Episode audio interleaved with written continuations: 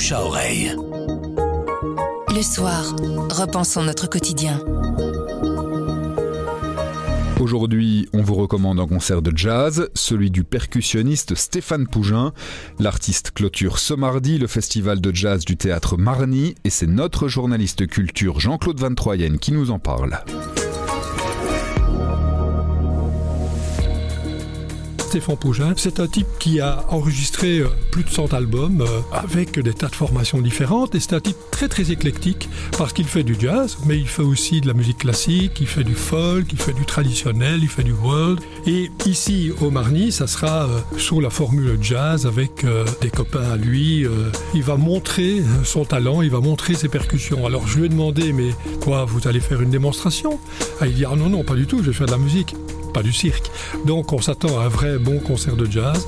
Le Marny a eu la bonne idée euh, cette fois-ci de consacrer son festival à la percussion. C'est un, ensemble d'instruments dont on parle peu et qui est pourtant tout à fait prenant parce que, comme dit Stéphane Pougin, un coup de triangle au beau moment, eh bien, ça donne vraiment une grande impression. C'est le concert de Stéphane Pougin, c'est le mardi 29 au Marny à XL.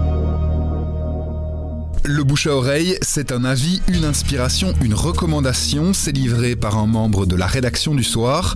Vous nous trouverez sur notre site, notre application et votre plateforme de podcast préférée. À bientôt.